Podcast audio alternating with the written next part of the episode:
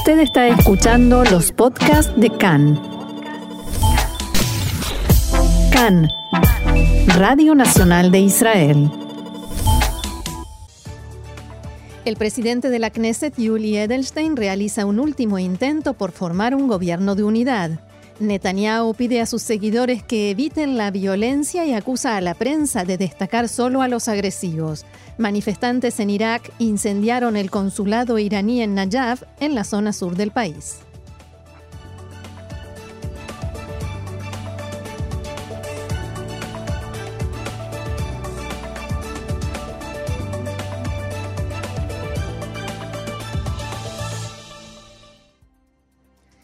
Vamos entonces al desarrollo de la información. A 13 días del final de todos los plazos para formar gobierno, el presidente de la Knesset, Yuli Edelstein, se reunió en la mañana de hoy con el titular del partido ultraortodoxo Shas, Ari Ederi, en el marco de sus esfuerzos por intentar formar un gobierno de unidad. Al término del encuentro, Edelstein dijo que Deri es un factor muy importante en estas conversaciones, que los ciudadanos israelíes no quieren nuevas elecciones y los políticos no deberían hacer semejante acto irresponsable. Deri, por su parte, señaló que el público israelí castigará con el voto a quien impida la formación de un gobierno de unidad. Anoche, por separado, se reunió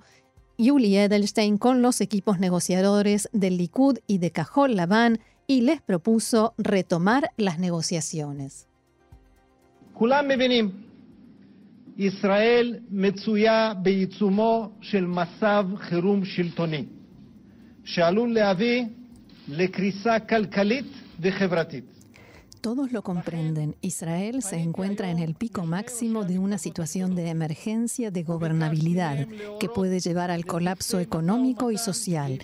Por ello me he dirigido hoy a los líderes de los dos partidos grandes y les pedí que ordenen a los equipos negociadores que se reúnan conmigo esta misma noche en mi oficina. Un último intento por formar un gobierno y evitar nuevas elecciones. Esta es una alerta verdadera, agregó Edelstein. En los últimos días, desde el Likud, hicieron llegar a Azul y Blanco una propuesta por la cual Benjamin Netanyahu seguiría ejerciendo el cargo de primer ministro durante unos meses más, entre tres a cinco meses.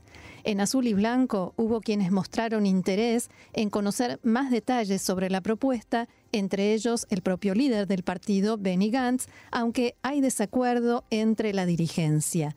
Yair Lapid, el número dos de la formación, asegura que hay que interrumpir las conversaciones y no hay nada que negociar sobre ningún tipo de gobierno con un primer ministro con tres causas ante la justicia por delitos de corrupción. Gantz dice estar de acuerdo con esto, pero asegura que hay que escuchar y tratar en todo lo posible de evitar las terceras elecciones en un año. La propuesta del Likud, como decíamos, consiste en que Netanyahu permanezca en el cargo de tres a cinco meses más, que es el mismo tiempo que de, de todos modos seguiría teniendo como primer ministro si hubiera elecciones y fuera el perdedor. Precisamente este punto es el que despierta las dudas en azul y blanco, donde se preguntan qué cambiaría para Netanyahu con tres a cinco meses más, y como la respuesta es nada, nada cambiaría, se plantean qué planea Netanyahu y cómo piensa usar ese tiempo extra. Fuentes del partido aseguraron a Khan que en azul y blanco están convencidos de que Benjamin Netanyahu no dejará el cargo ni la residencia oficial después de ese tiempo. Si firmamos ese acuerdo, dicen, ya estaremos dentro de un gobierno con él, finalmente encontrará la justificación para no cumplir el acuerdo y hará falta una mayoría de 61 legisladores para terminar con ese gobierno. Y en ese caso, en caso de que lo consiguieran, nuevamente habría elecciones, pero con Netanyahu en posición de primer ministro. En la mañana de hoy, el legislador de Azul y Blanco, Yoav Segalovich, aseguró en declaraciones a Khan que la exigencia de su partido sigue en pie, un gobierno de unidad en el cual Benny Gantz es primero en la rotación como primer ministro y ejerce el cargo durante dos años. Preguntado acerca de la ley que permite que un primer ministro que enfrenta acusaciones ante la justicia pueda continuar en el cargo, Segalovich respondió.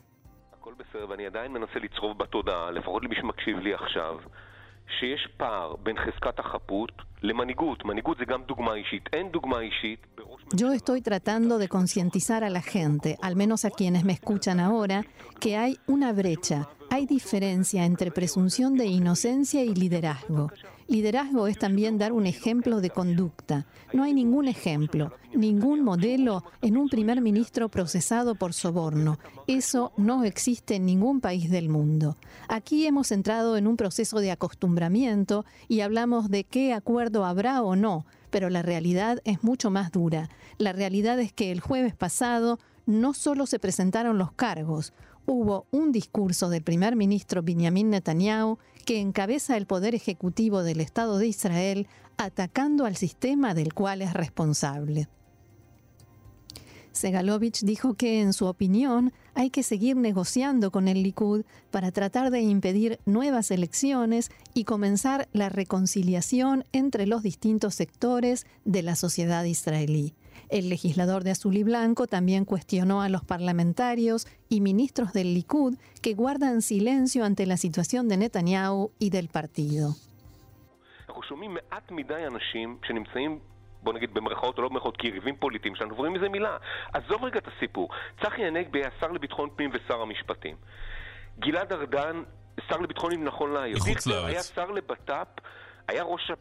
Escuchamos muy pocas personas que son nuestros rivales políticos y no dicen nada. Zahi Anegvi fue ministro de Seguridad Pública y ministro de Justicia. Gilad Erdan es hoy en día ministro de Seguridad Pública, al igual que Avi Dichter, que fue también jefe del Servicio General de Seguridad. Ellos y otros miembros del Likud conocen muy bien a la policía y la fiscalía. ¿Alguien escuchó de ellos alguna crítica? Ya es tiempo de que hagan oír sus voces. No pueden permanecer en silencio frente a la lucha de Netanyahu contra el sistema del cual es responsable.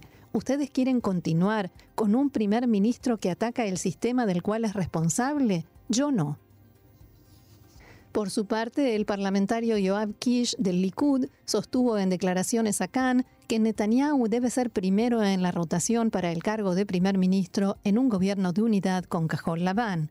El legislador basó su argumento en que, abro comillas, mucha más gente votó en forma directa o indirecta a Netanyahu y es el candidato con mayor apoyo. Kish también dijo que hay que alejarse de los ataques verbales contra los fiscales, la policía y los periodistas que se escucharon en la manifestación del martes.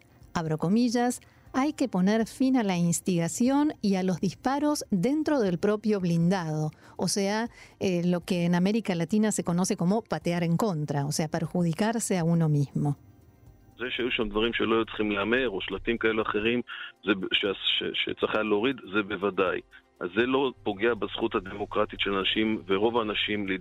Por supuesto que hubo allí cosas que no se debieron haber dicho o algunos carteles que se debían haber quitado, pero eso no excluye el derecho democrático de la mayoría de la gente a expresarse como se expresaron. A mí me molesta realmente, y puedo decirlo también lamentablemente de mis compañeros de bancada, los ataques muy duros que hubo contra Guidon Saar. A mi entender, eso perjudica al Likud, a un partido que es democrático en su esencia y permite la presentación de candidaturas en elecciones primarias. Y Don Saar, recordemos, es uno de los líderes del Likud que intenta ahora que haya elecciones primarias y quiere presentar su candidatura frente a Benjamin Netanyahu.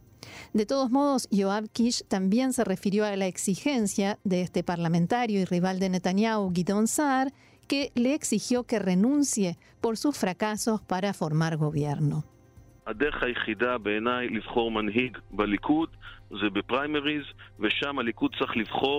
La única vía, a mi entender, para elegir un líder en el Likud es por medio de elecciones primarias. Y allí el Likud debe elegir al líder que sea capaz de conducir a la derecha al gobierno.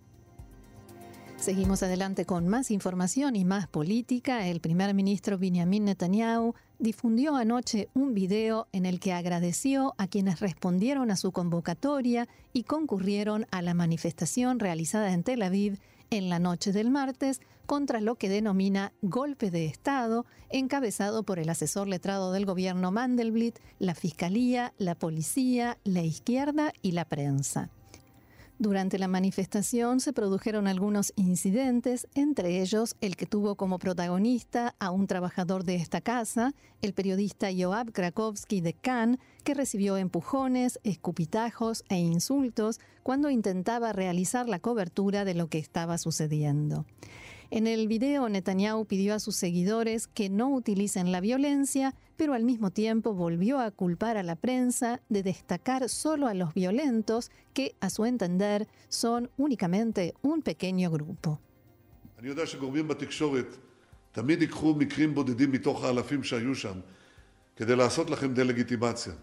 וזה בניגוד גמור להתעלמות המוחלטת שלהם ממקרים חמורים בהרבה בהפגנות השמאל. Sé que hay factores en la prensa que siempre tomarán casos aislados de los miles que había allí para hacerles a ustedes deslegitimación y eso contrariamente a la indiferencia absoluta que muestran ante hechos mucho más graves en manifestaciones de la izquierda. Pero de todos modos, tengo un pedido. Es importante comportarse con responsabilidad, en el marco de la ley, sin descontrol y sin violencia.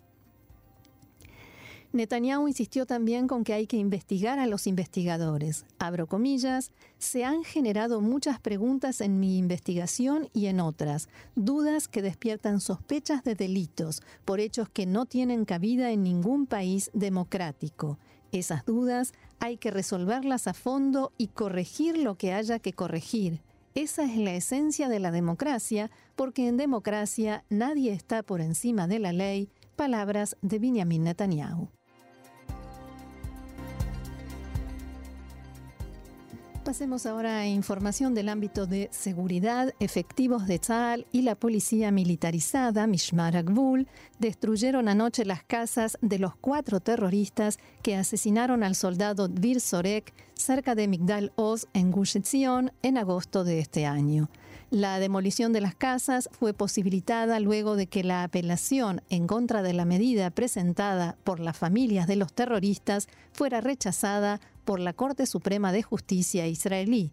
Durante la demolición se registraron disturbios en los que decenas de palestinos lanzaron piedras contra las fuerzas de seguridad y quemaron neumáticos. Los efectivos respondieron con medios de dispersión de disturbios y detuvieron a cinco involucrados. El ministro de Defensa, Naftali Bennett, declaró al respecto que derramar sangre judía nunca será gratis y que se debe cobrar un elevado precio al terrorismo. Abro comillas, a mi pesar no podemos asegurar que no habrá más terrorismo, pero debemos cobrarle un altísimo precio a quien levante su mano contra cualquier ciudadano de Israel, expresó el ministro. Por su parte, el portavoz de Hamas, Hassam Qasem, escribió en su cuenta de Twitter que la destrucción de las casas es parte del continuo comportamiento agresivo y terrorista de Israel hacia el pueblo palestino. Abro comillas, Israel está alucinando si piensa que de esta manera detendrá la lucha del pueblo palestino, afirmó Qasem, que agregó que la destrucción de casas siempre fue el combustible para la revolución palestina y la comisión organizadora de los disturbios de los viernes en la valla de seguridad que separa a Israel de la franja de Gaza, dirigida por Hamas, anunció que no se realizarán manifestaciones mañana. Es el tercer viernes consecutivo en que las llamadas marchas del retorno por los palestinos se cancelan. En el comunicado que anuncia la suspensión, enfatizan que la medida no está relacionada con acuerdos o entendimientos con Israel, sino que tiene como objetivo proteger al pueblo palestino y no darle a Israel la oportunidad de hacerle daño. Pasemos ahora a información de la región. Masoud Molavi, periodista y activista iraní de la oposición, que lideraba varias iniciativas en redes sociales, fue asesinado a plena luz del día en la ciudad de Estambul. Molavi era uno de los responsables de un canal en Telegram llamado Black Box que publica acusaciones de corrupción contra miembros del gobierno, el Poder Judicial y los servicios de inteligencia. El hecho se produjo hace casi dos semanas, pero la prensa en Turquía lo dio a conocer recién en las últimas horas. Mientras tanto, en Irán, el ministro del Interior, Abdolreza Rahmani Fasli, declaró que 731 bancos, unas 140 sedes gubernamentales, 50 bases de las fuerzas de seguridad y unas 70 gasolineras fueron incendiadas en el marco de las últimas manifestaciones contra el régimen. El ministro declaró que unas 200.000 personas participaron en las manifestaciones que comenzaron el 15 de noviembre tras el anuncio de la subida de los precios de combustible. Amnistía Internacional informó a principios de esta semana sobre al menos 143 manifestantes muertos en las protestas, mientras que el gobierno rechazó la cifra y dijo que las manifestaciones han dejado varias personas muertas sin especificar ninguna cifra e incluyendo a miembros de las fuerzas de seguridad. El gobierno denunció reiteradamente que la ola de protestas fue impulsada por matones vinculados con iraníes exiliados y con Estados Unidos, Israel y Arabia Saudita. También el líder supremo iraní, el ayatolá Ali Khamenei, aseguró anoche que el pueblo iraní ha derrotado una amplia y peligrosa conspiración en la que se ha gastado mucho dinero, pero que ha sido destruida por el pueblo de Irán. En Irak, un grupo de manifestantes irrumpió anoche en el consulado de Irán en la ciudad iraquí de Najaf y prendió fuego a las instalaciones.